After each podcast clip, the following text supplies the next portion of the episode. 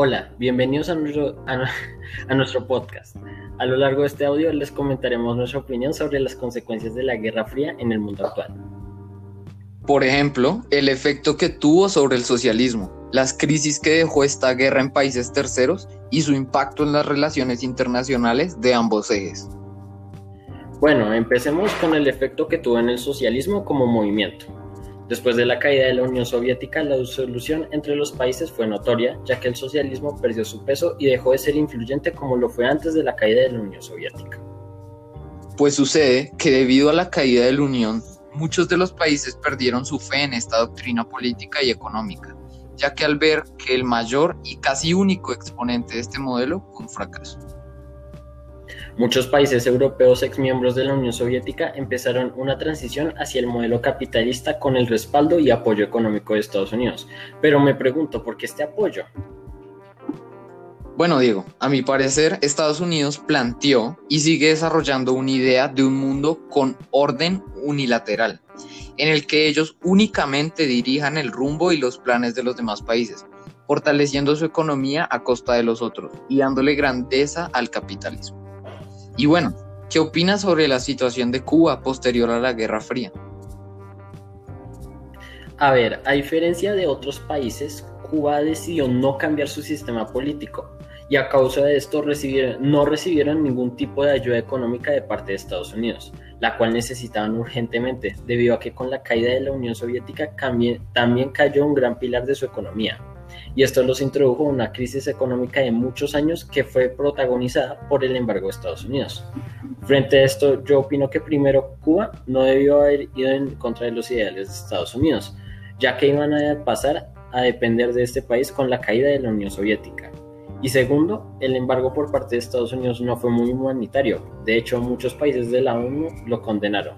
¿Qué opinas tú de esto? Estoy de acuerdo con lo que mencionas del extremismo de Estados Unidos frente a la situación cubana, pues primero ponen el rencor del pasado y la codicia antes que la vida humana, que es lo que debe primar.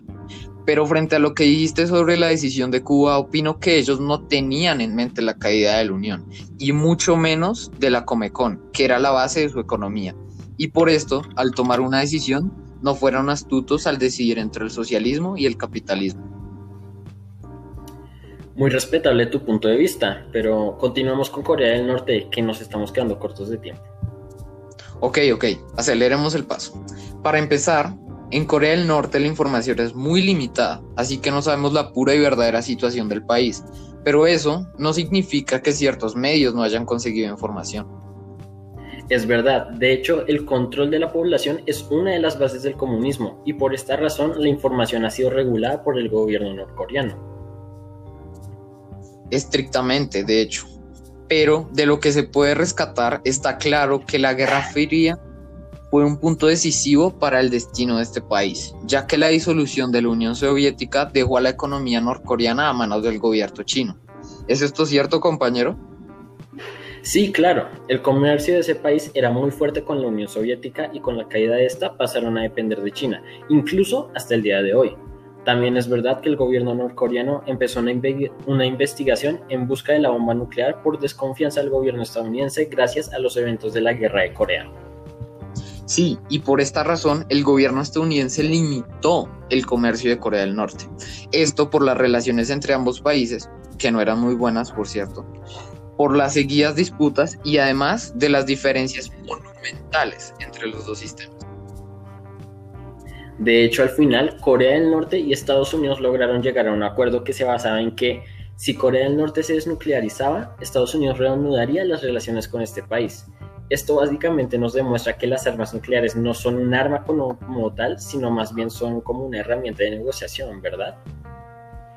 En efecto, y también podemos concluir que el modus operandi de Trump y Estados Unidos desde hace unos años atrás es demostrar una postura intransigente que les dé una buena imagen en el mundo, pero luego intervenir y llegar como los supuestos salvadores de muchos conflictos, alimentando su objetivo del unilateralismo internacional que los deje como protagonistas. Estoy totalmente de acuerdo contigo, pero se nos ha acabado el tiempo, así que bueno amigos, muchas gracias por escuchar nuestro podcast y espero que tengan un excelente día.